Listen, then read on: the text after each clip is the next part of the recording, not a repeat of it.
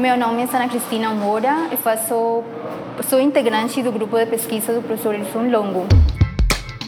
CDMF Pesquisa, um dropcast sobre as pesquisas desenvolvidas no Centro de Desenvolvimento de Materiais Funcionais, na voz dos próprios pesquisadores. É, entre as áreas que são fazem parte do grupo de, do nosso grupo de pesquisa, então está a modulação das superfícies. Essa, então, ela é abordada desde a parte computacional, a parte teórica e a parte experimental.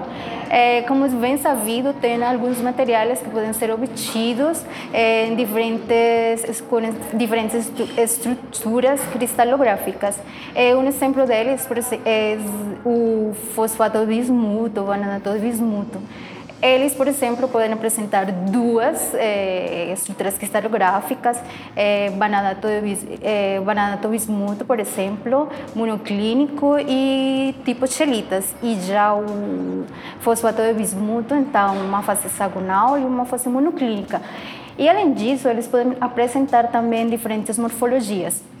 É, dependendo da morfologia que eles apresentam, então, eles também podem apresentar maior eficiência para uma ou outra aplicação específica, né?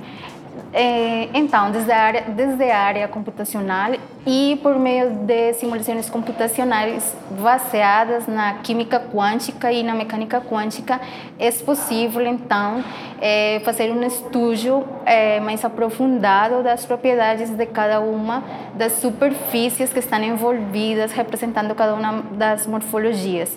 É importante, então, conhecer essas propriedades porque elas ajudam a complementar o estudo, eh, os estudos experimentais que são desenvolvidos. Além disso, porque eh, as simulações computacionais também, elas ajudam né, na predição de essas mesmas propriedades fundamentais em nível atômico e que favorecem no, os métodos de síntese, ou seja, ter eh, novos materiais desenvolvidos para aplicações eh, melhor direcionadas.